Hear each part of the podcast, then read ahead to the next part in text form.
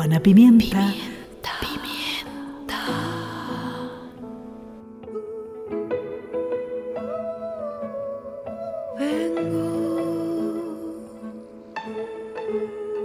¡Ey! ¡Vamos! Salgan de donde estén. Necesitamos reunirnos junto a este árbol que ni siquiera fue plantado. Escribía la poeta June Jordan, y con ese espíritu es que estamos en la Juana Pimienta convocando a un abrazo profundo y largo comunitario, un abrazo caracol, en el que nos sigamos encontrando para tirar del carro para un mismo lado y juntes plantar el árbol. Vengo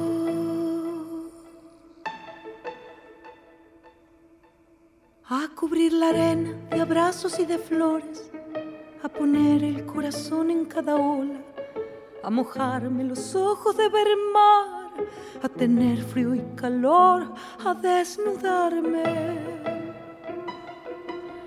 Vengo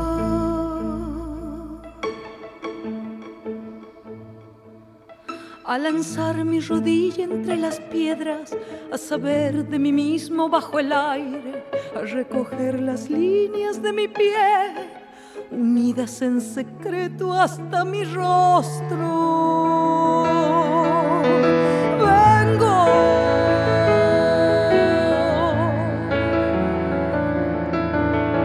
Grupo Don Olimpio.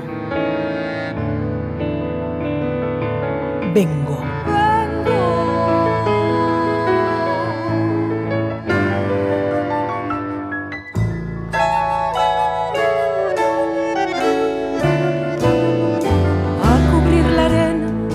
Abrazos y de flores, a poner el corazón en cada ola, a mojarme los ojos de ver mar tener frío y calor, a desnudarme, a lanzar mi rodilla entre las piedras, a saber de mí mismo bajo el aire, a recoger las líneas de mi piel, unidas en secreto hasta mi rostro. Entre las líneas que atan nudos de luz bajo los pájaros caminaré sereno entre las líneas que atan nudos de luz bajo los pájaros. Caminaré sereno entre las líneas que atan nudos de luz bajo los pájaros.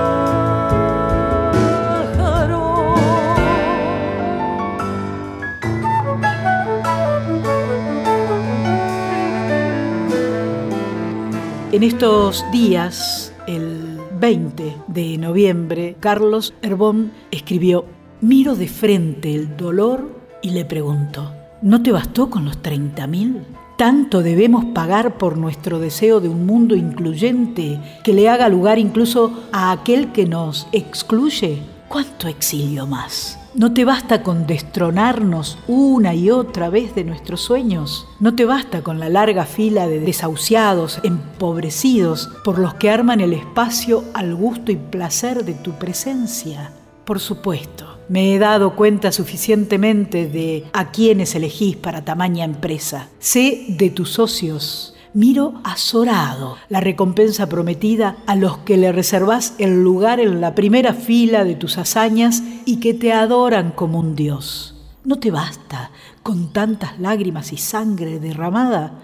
Tu armario está desbordado de cadáveres en los que alguna vez habitó la esperanza. Y no me vengas con tu susurro seductor que pretende convencerme de que para conocer el amor es necesario pasar por vos.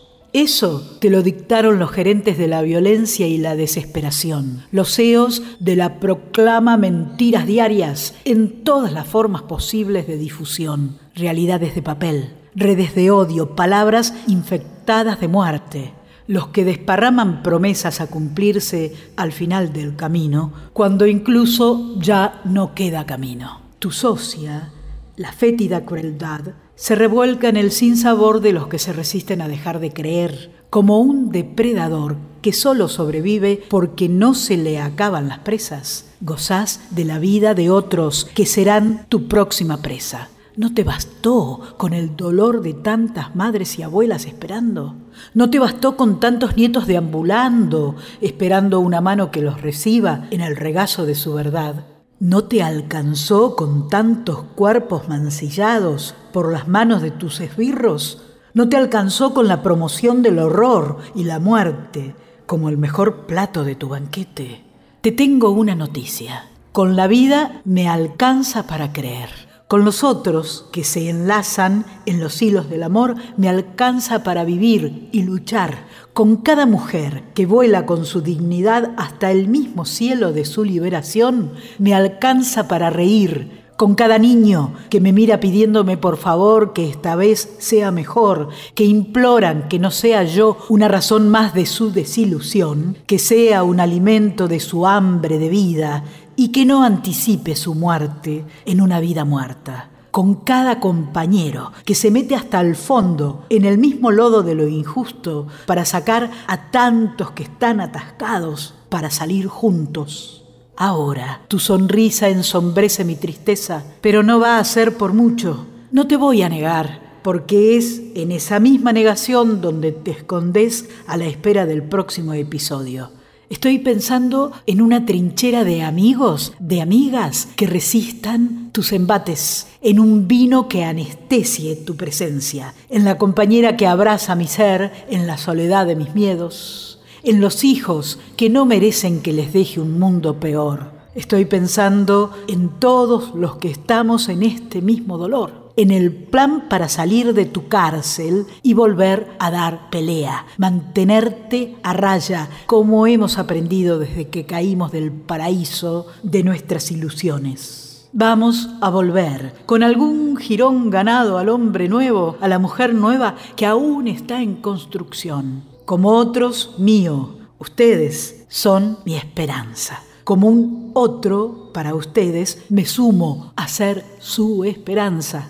Basta de esperanzas solitarias. Vamos por la esperanza colectiva.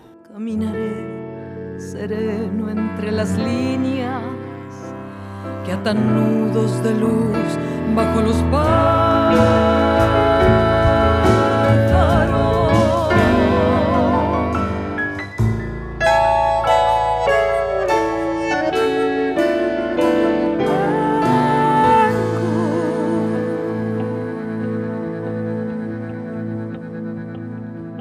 El filósofo y sociólogo italiano Antonio Gramsci decía, el viejo mundo se muere, el nuevo tarda en aparecer.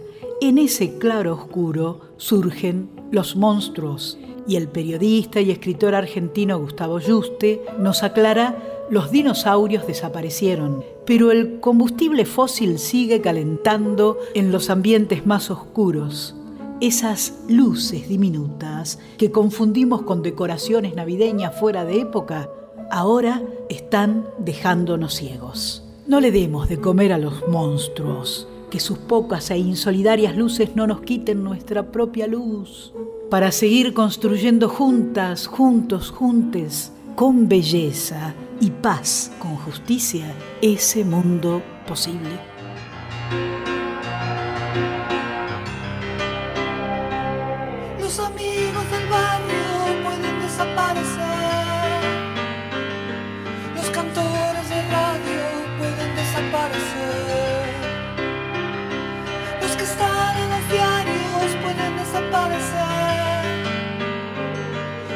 Persona que amas puede desaparecer.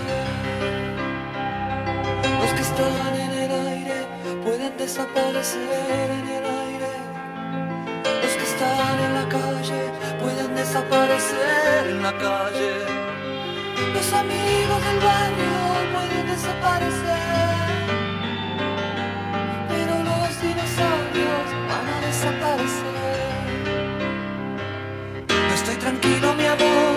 Sábado a la noche un amigo está en cana.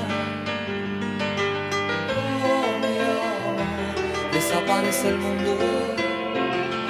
Si los pesados, mi amor, levantó de ese montón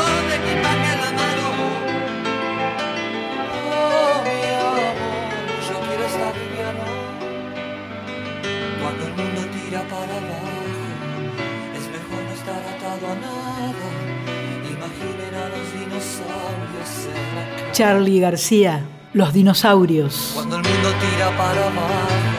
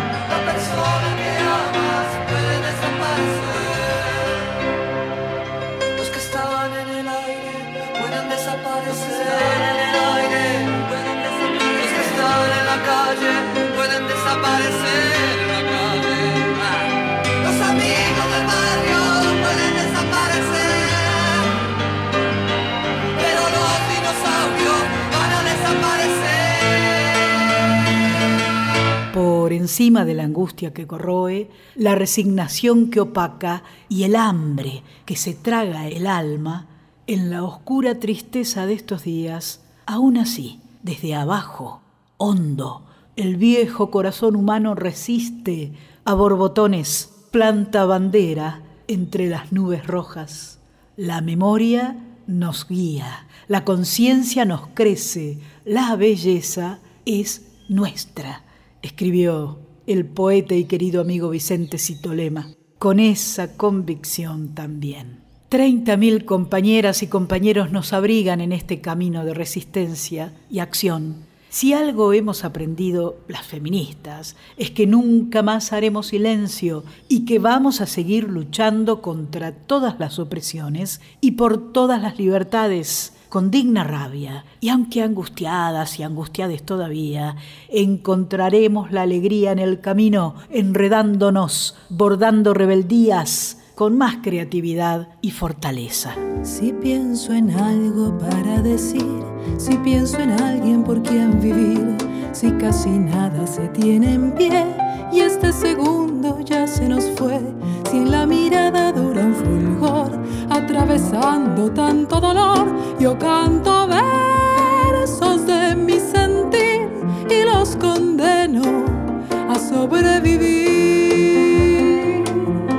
Canto Versos, Miriam Quiñones, con su autor como invitado, Jorge van der. Donde parece el sol no alumbrar, donde se muere de soledad. En lo más hondo de esta quietud, donde ocultó la sangre la luz, Donde agoniza un ángel guardián y se nos pudre el agua y el pan. yo canto versos del corazón y los enciendo En una canción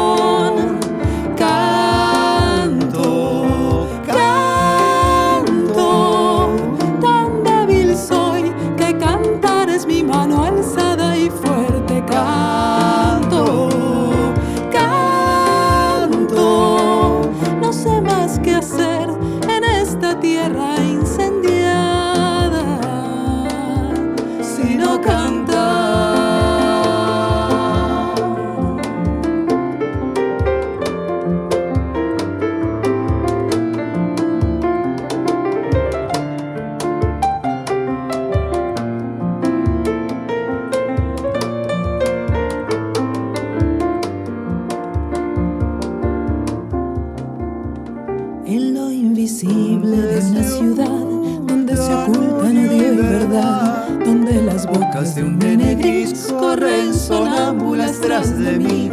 La infortunada noche que un Dios arrepentido nos olvidó, yo canto versos de furia y fe pa' que me ayuden a estar de pie.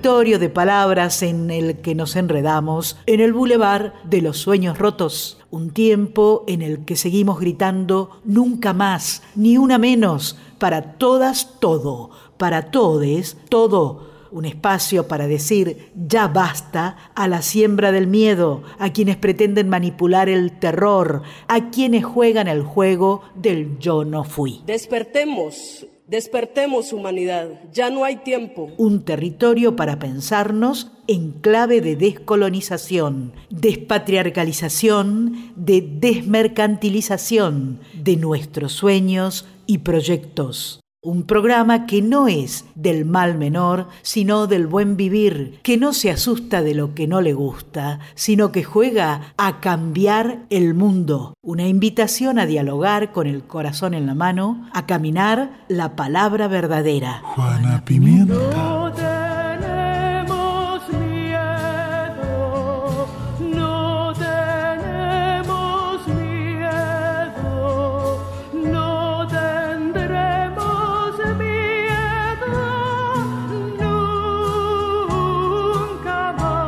¿No tenemos miedo? Tal vez esa palabra es la palabra que más recorre nuestros diálogos desde que venció la fórmula Milei Villarruel. Padre y madre de las políticas de precarización de la vida, del ajuste interminable, de las zonas de sacrificio, del negacionismo, de la desmesura y junto al miedo, el desconcierto. Nuestro pueblo dio la espalda a los derechos conquistados con tantos años de lucha los jóvenes empobrecidos son protagonistas de este revanchismo misógino, feroz. Encontraron en mi ley respuesta a sus inseguridades creados por años de feminismo en la primera línea. Celebraremos los 40 años de democracia con la asunción de estos amigos de los genocidas, de acá, de los yanquis y de los del Estado de Israel. Con estas y muchas más preguntas, buscando respuestas en compañeras y compañeros del camino. Bueno, lo primero que querría decir es compartir una enorme tristeza por el resultado de las elecciones. Es la primera vez que una fuerza de extrema derecha que lleva en su programa político la promesa de mayor ajuste, que ha hecho una reivindicación de la dictadura y que ha tomado a los movimientos sociales, movimientos feministas y de disidencia como enemigos explícitos de su proyecto político, llega al poder. Verónica Gago, filósofa, politóloga, investigadora y activista feminista, integrante de Ni Una Menos. Esto lo que hace es mostrarnos un parteaguas eh, muy importante en el momento en que se están celebrando los 40 años de la democracia. Hay algo del escenario político argentino que ha cambiado de, de modo rotundo y creo que eso toca tomar nota en detalle.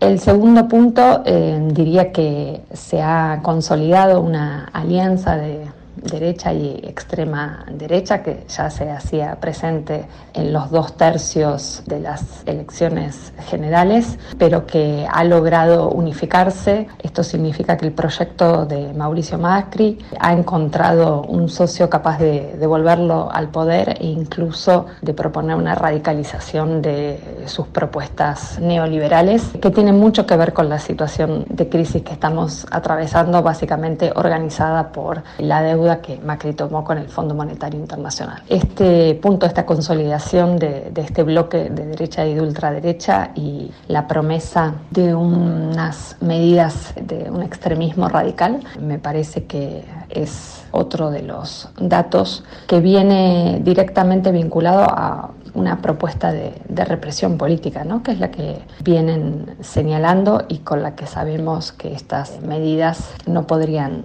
llevarse adelante en un país como Argentina con una fuerte tradición de organización social, política, feminista, sindical. El tercer punto, y me parece que es uno de los más complicados, es la heterogeneidad de, ese 55% que, que votó a, a mi ley, que agrupa no solo el voto de los sectores más ricos y más concentrados, sino también engloba el voto de rechazo de sectores fuertemente empobrecidos, de sectores fuertemente precarizados, digo rechazo al estado actual de cosas. Creo que mm, expresa la, la propuesta de mi ley, ha logrado canalizar, como se viene diciendo, un enorme enojo, hartazgo y frustración con la situación actual. Ese hartazgo con el momento actual tiene distintos componentes, desde la cuestión económica como cuestión primera, pero también una expresión de una voluntad de, cambiar las cosas, una especie de canalización de la frustración también de sectores juveniles, especialmente varones, que eh, hacen a la complejidad de este voto de rechazo, este voto bronca, este voto hartazgo,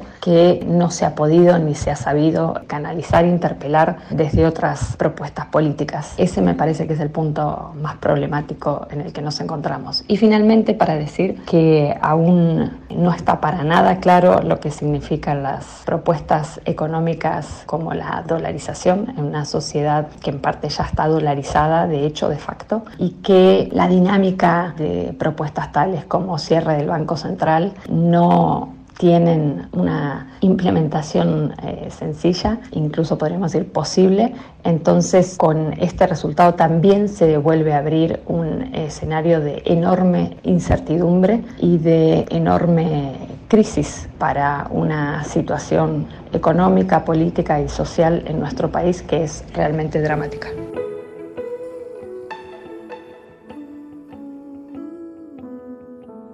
Verónica Gago puntualiza lo que este gobierno misógino y patriarcal puede significar para los derechos conquistados de mujeres y disidencias.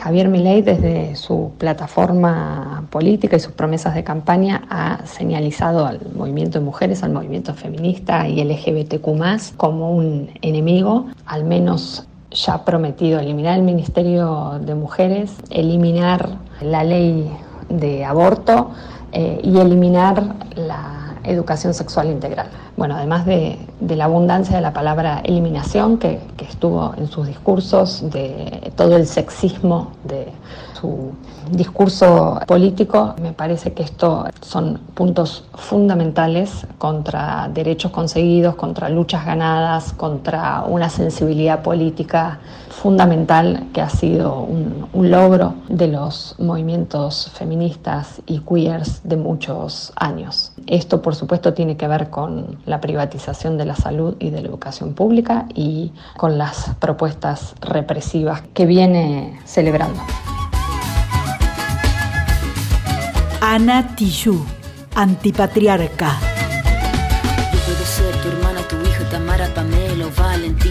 Puedo ser tu gran amiga, incluso tu compañera de vida. Yo puedo ser tu gran aliada, la que aconseja y la que apaña. Yo puedo ser cualquiera de todas, depende de cómo tú me apodas. Pero no voy a ser la que obedece porque mi cuerpo me pertenece. Yo decido de mi tiempo, como quiero y dónde quiero.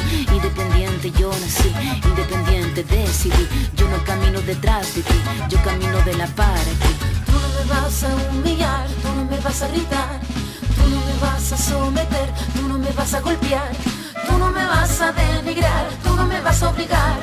Tú no me vas a silenciar, tú no me vas a callar. No sumisa ni obediente, mujer fuerte, insurgente, independiente y valiente. Romper la cadena de lo indiferente, no pasiva ni oprimida, mujer linda que das vida, emancipada en autonomía, antipatriarca y alegría.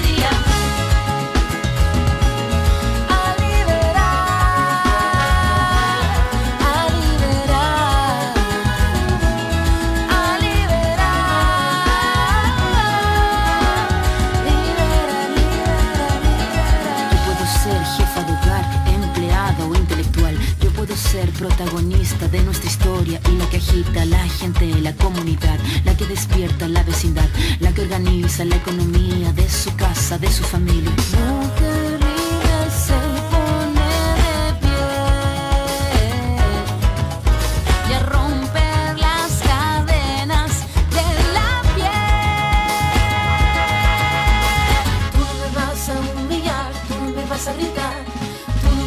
a golpear, tú no me vas a denigrar, tú no me vas a obligar, tú no me vas a silenciar, tú no me vas a callar. No sumisa ni obediente, mujer fuerte, insurgiente, independiente y valiente, romper la cadena de lo indiferente, no pasiva ni oprimida, mujer linda que das vida, emancipada en autonomía, antipatriarca y alegría.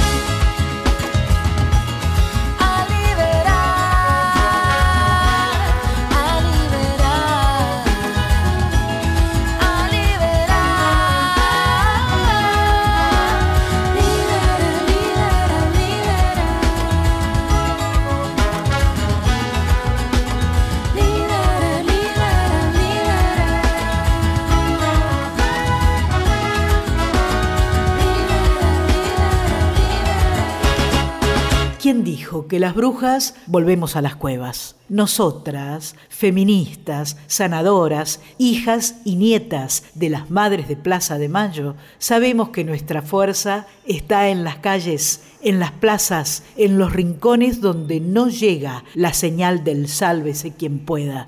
Sobre las implicancias de este gobierno patriarcal y racista, nos dice Soledad Deza, de la Fundación Mujeres por Mujeres de Tucumán.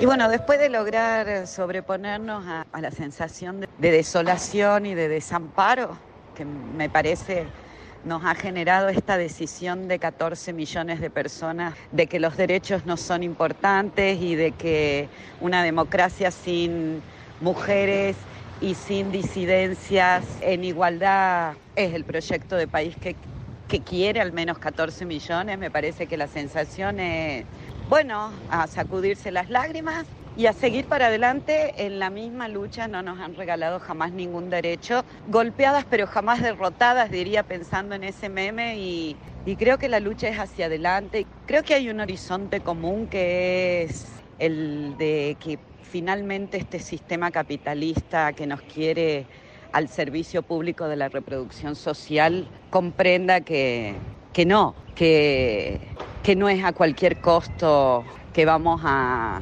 vivir en sociedad. Me parece que es eso, que es un llamado a la organización, un llamado a, la lucha, pero también un llamado a la revisión de nuestros posicionamientos, ¿no? Desde dónde defendemos la tierra y, y al lado de quién, cuáles son las consignas que levantamos, dónde nos reunimos. Me parece que que hay muchas respuestas que darnos hacia adentro para poder recapitular cómo es nuestra lucha hacia afuera, cómo se derriba este sistema capitalista caníbal que nos come la cola y que se come a sí mismo y que en el interín en ese enroscarse, esa víbora nos va a asfixiar, nos va a asfixiar a las mujeres y disidencias. Así que sí, me parece que es un llamado al optimismo, a la lucha, a la organización, a la solidaridad, porque hay quienes no concebimos, no importa nuestros privilegios y nuestra comodidad, un mundo donde otros, otras, otras la pasen mal. Y me parece que, que este proyecto de país sin justicia social es un proyecto de país para muy, muy, muy pocos, pocos con una O bien grande. Así que a luchar, a organizarnos y a levantar nuestras banderas con orgullo, siempre para adelante.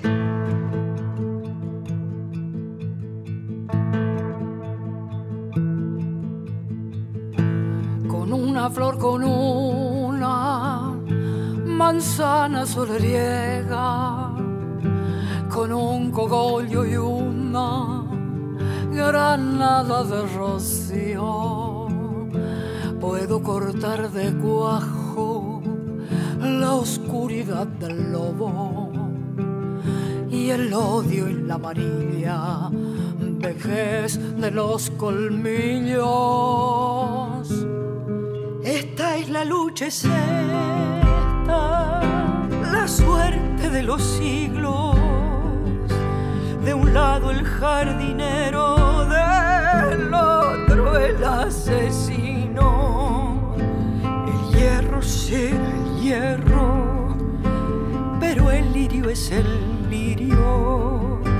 El hierro será el hierro, pero el lirio es el lirio.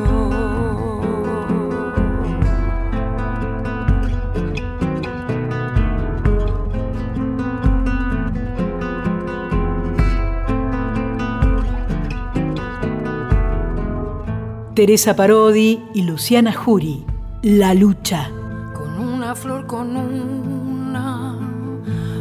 manzana solariega, con un cogollo y una granada de rocío, puedo cortar de cuajo la oscuridad del lobo y el odio y la amarilla vejez de los colmillos.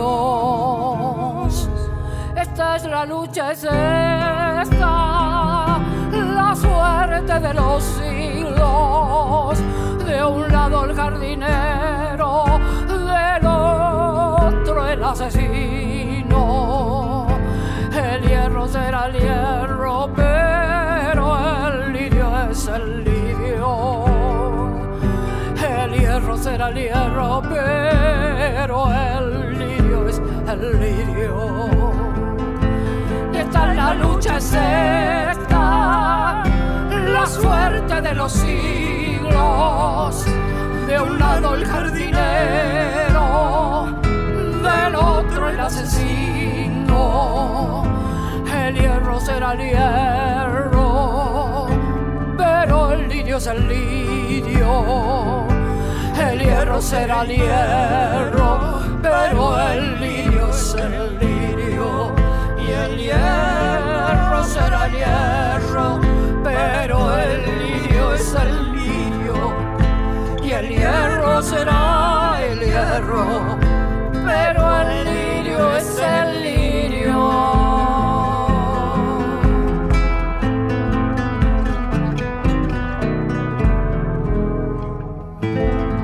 Continuaremos compartiendo preguntas y análisis sobre los tiempos vividos y los tiempos por vivir y seguiremos afilando nuestra mirada para que colectivamente bordemos las nuevas resistencias. Vamos a escuchar las reflexiones del escritor y activista popular Miguel Maceo. En relación a las elecciones del domingo pasado, en relación al triunfo de la ultraderecha, inesperado para muchos y para muchas, quiero decir que no, no, no fue un rayo en un día soleado. Eh, no es que nos fuimos a dormir en una sociedad democrática y nos despertamos al día siguiente con el gobierno del Ku Klux. Hablo de una sociedad democrática en un sentido profundo, ¿no? Un sentido igualitario, una sociedad este, justa. Hablo de democracia en un sentido sustantivo. Eso no teníamos. Creo que para para tratar de entender el triunfo de la ultraderecha, algo que nos conmociona por supuesto, habría que tratar de detenerse en algunas tendencias de, de largo plazo, tendencias que podríamos llamar estructurales, o que habitualmente llamamos estructurales.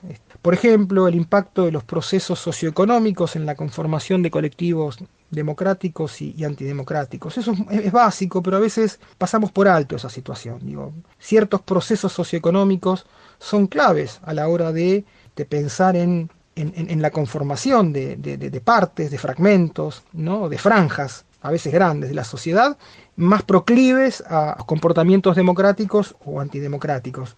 Es decir, Argentina atravesó décadas de, neoliberalismo, un neoliberalismo desde arriba, por supuesto, pero que también encontró cierto arraigo. Décadas de financiarización, de, de precarización. Digo, la precarización es un dato clave para entender también el comportamiento electoral de una parte de la sociedad. La vida precaria me parece que es un, elemento principal.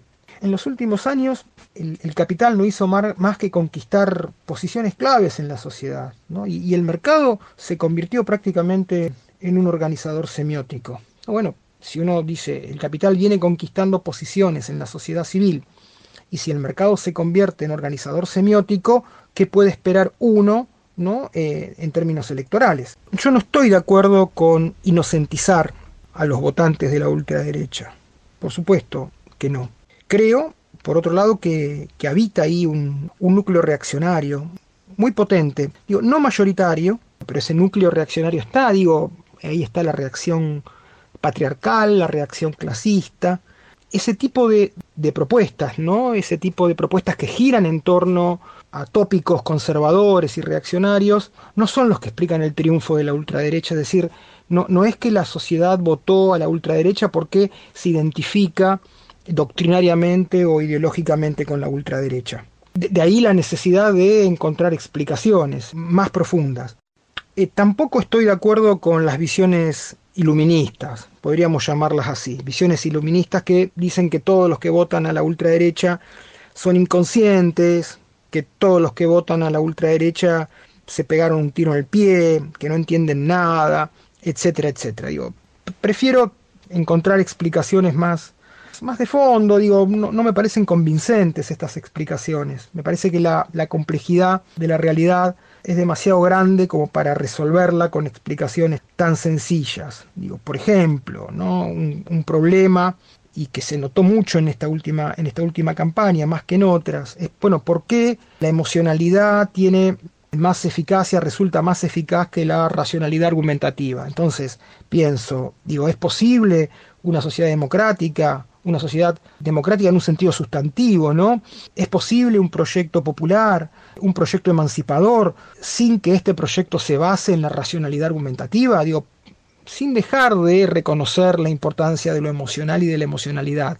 Eso no está en discusión. El gran problema es la negación de la racionalidad argumentativa. Ahí hay un elemento a considerar también. Digo, la sociedad, sobre todo sectores más jóvenes, ¿no? Son sectores que se sienten interpelados por contenidos que se basan en lo emocional y no por contenidos que se basan en la racionalidad argumentativa. Continúa analizando Miguel Maceo. Otro dato importante, digo, en las últimas, las últimas semanas previas al balotaje, infinidad de organizaciones de la sociedad civil, instituciones de la sociedad civil, de las más pequeñas a las más grandes, de las más representativas a las menos representativas, vinculadas a distintas actividades, a la música, el arte, eh, la cultura en general, pero también a distintas profesiones, ¿no? Ingenieros, abogados, arquitectos, organizaciones empresariales, cooperativas, sociedades de fomento, bueno, en fin, una lista larguísima, iglesias, iglesias de todos los cultos, todas se manifestaron a favor de la candidatura de, de Massa y en contra, en contra de Milei, fundamentalmente en contra de Milei. La pregunta es, bueno, si todas, todas las instituciones de la sociedad civil, o prácticamente todas, incluso aquellas que no son parte de la sociedad civil popular, ¿no? Este, que están más vinculadas al país burgués, si esas instituciones se manifiestan en contra de, de la ultraderecha y de Milei, bueno, ¿por qué gana las elecciones? Bueno, una respuesta posible es que una parte muy importante de la sociedad está fuera de toda institución, de todo marco de contención institucional, de todo marco comunitario. Por lo cual tiendo a pensar que en buena medida el voto de la ultraderecha responde a personas que, están básicamente solas, ¿no? solas, que no tienen vínculo con, ningún espacio colectivo, que no tienen vínculo con, lo público, ¿sí? Eh, es decir, son sujetos además de eh, en soledad, sujetos eh, desocializados, absolutamente desocializados. Creo que ahí hay un poco caldo, un caldo de cultivo importante para la ultraderecha. En relación a, la sorpresa por el resultado de las elecciones, eh, en relación a, lo impensado del triunfo de la ultraderecha, hay algo que, quiero señalar, hay, hay una pregunta que me parece insoslayable. ¿Acaso se podía esperar otra cosa de la inacción de las fuerzas eh, disque democráticas? ¿Acaso se podía esperar otra cosa de la inacción de las fuerzas disque progresistas? Estoy hablando de la inacción de mucho tiempo, de años.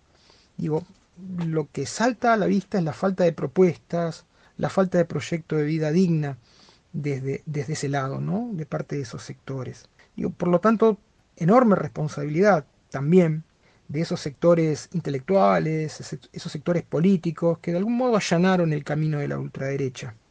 Y bueno, después está el problema de la, de la representación política ¿no? de un importante sector de la sociedad, es decir, de la falta de representación política de una franja importante de la sociedad, una, una franja fundamentalmente de las clases populares, ¿no? de las clases subalternas, que no tienen representación política y por lo tanto pueden pensarse como masas en disponibilidad hegemónica.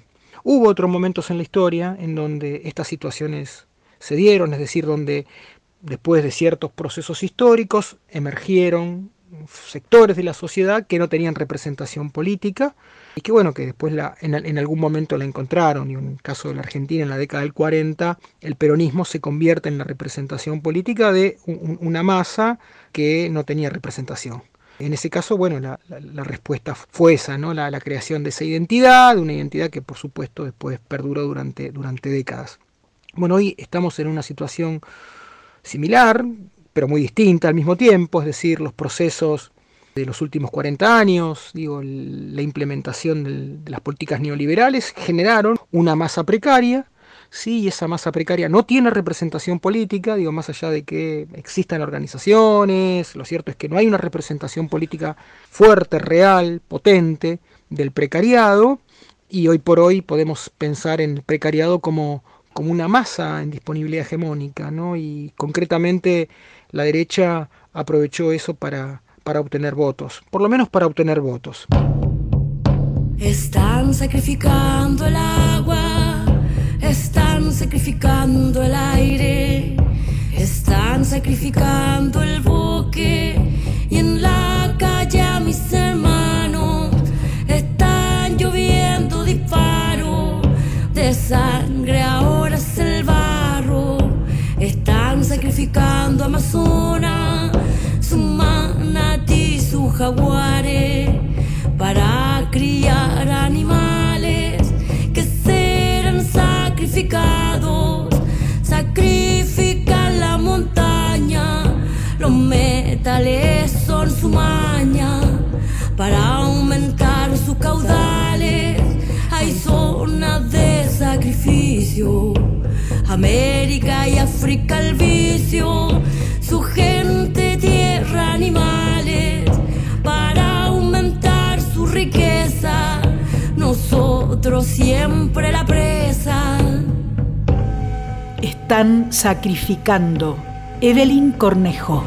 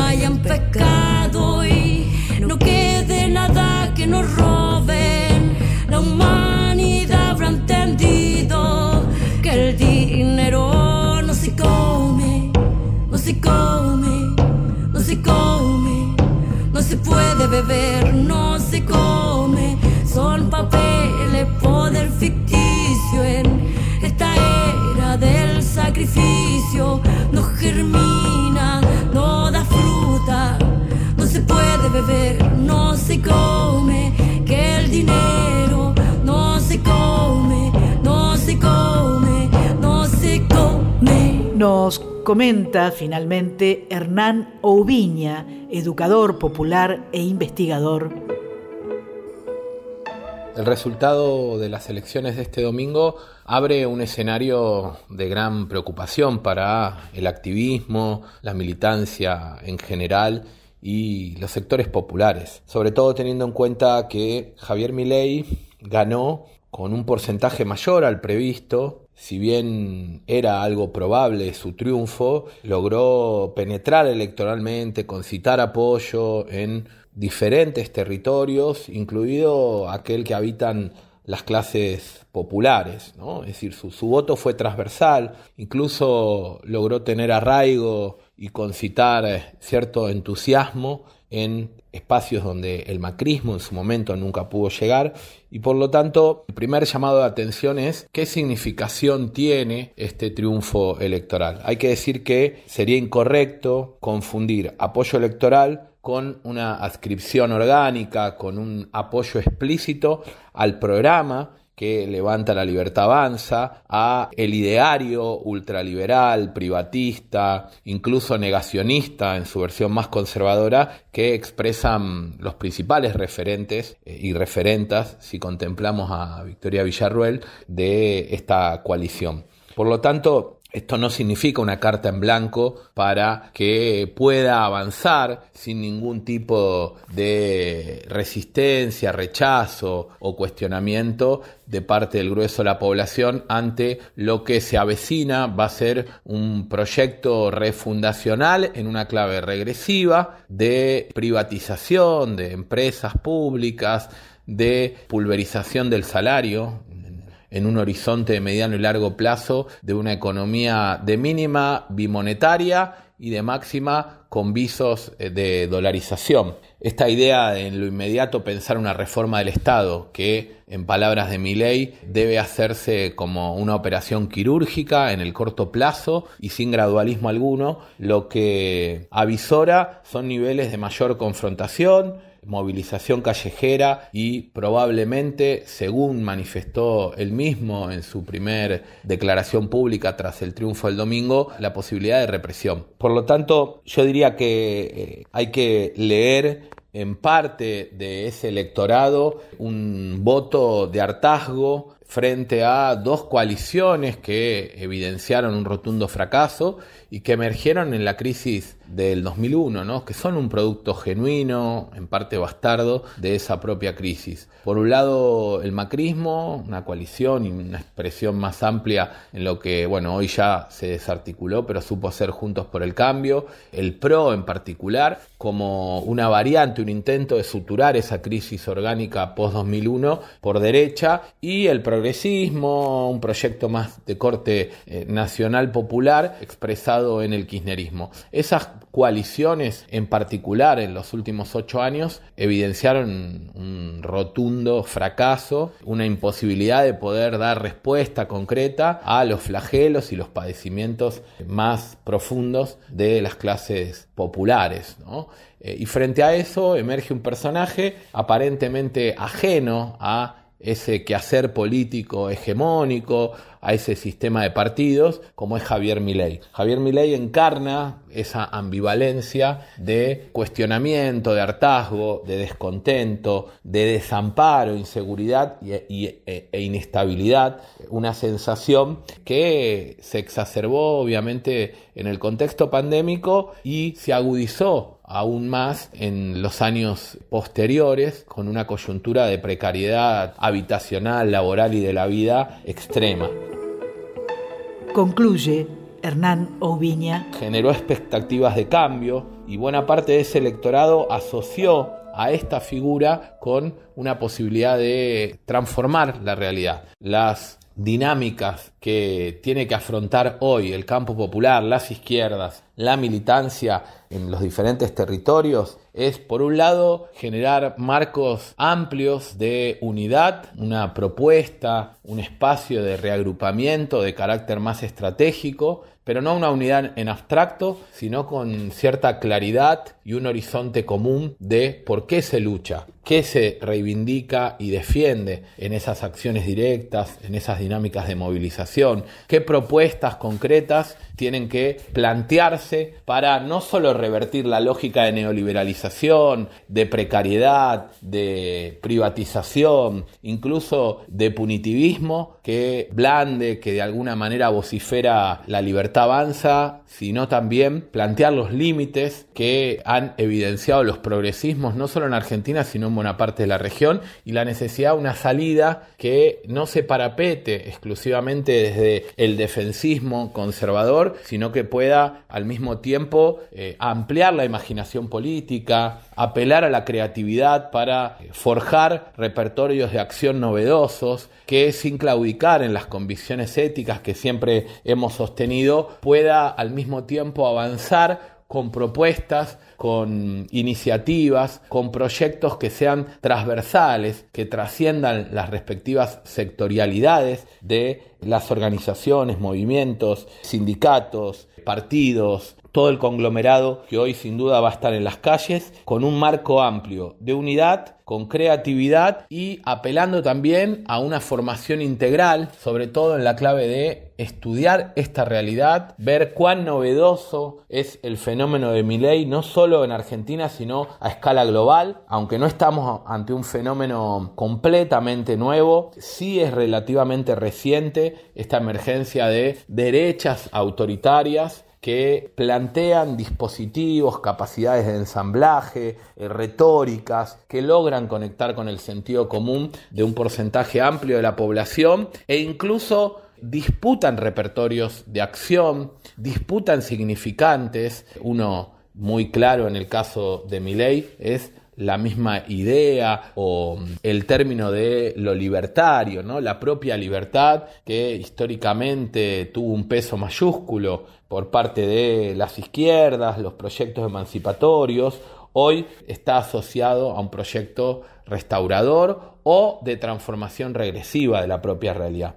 Entonces, frente al hartazgo, frente al hastío, frente al odio, frente a los miedos que muchas veces son capitalizados por estas ultraderechas, tenemos que garantizar espacios de amparo, de contención, de acuerpamiento, en donde lo comunitario, donde lo colectivo, donde el apoyo mutuo, la solidaridad eh, pueda ser lo que articule, lo que enhebre, lo que vuelva a tejer un proyecto de vida digna donde eh, efectivamente no solo se rechace, se cuestione, se impugne, sino que al mismo tiempo se proponga, se autoafirme, se construya, se edifique un proyecto mancomunado. Quizás ese es uno de los mayores desafíos en este momento que remite a pensar también prácticas de interescalaridad que partan de lo local, de lo territorial, del espacio concreto, de proximidad, donde nos encontramos a nivel cotidiano, que puede ser la cooperadora, la cooperativa, el merendero, el comedor comunitario, la casa de las mujeres, los espacios de encuentro, los ámbitos formativos, el bachillerato, la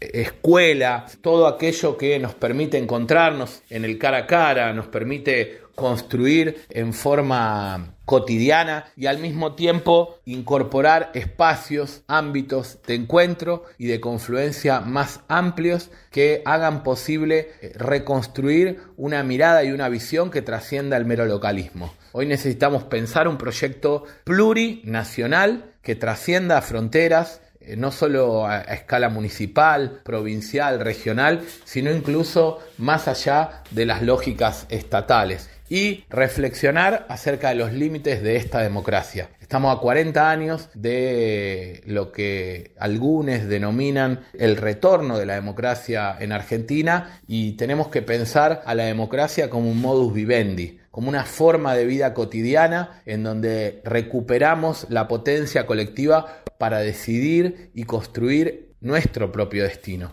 Y en ese sentido no es posible acotar la democracia a meramente un acto individual, esporádico, vinculado a lo electoral. En, ese plano, creo que más allá de haber sufrido una derrota el pasado domingo, lo claro es que eh, eh, la democracia tiene que pensarse como un proceso activo, como un proceso de participación colectiva, de construcción, de toma de decisiones, de autogestión, de autogobierno en cada uno de los territorios que habitamos. Y desde ese lugar, si bien se perdió tácticamente, y no es menor, eh, una elección el domingo, sin embargo, eso no equivale a una derrota del campo popular en términos de relaciones de fuerza. Se va a encontrar mi ley sin duda en las semanas y en los meses próximos con una capacidad organizativa y de resistencia al campo popular que ya la padeció a su modo Macri, confundiendo triunfo electoral en el 2017 con carta blanca para generar un paquete de ajuste y poder implementarlo más allá del descontento y eh, el cuestionamiento que implicó en ese entonces. Bueno, hoy estamos ante un escenario adverso, no solo en Argentina, sino en parte de la región, incluso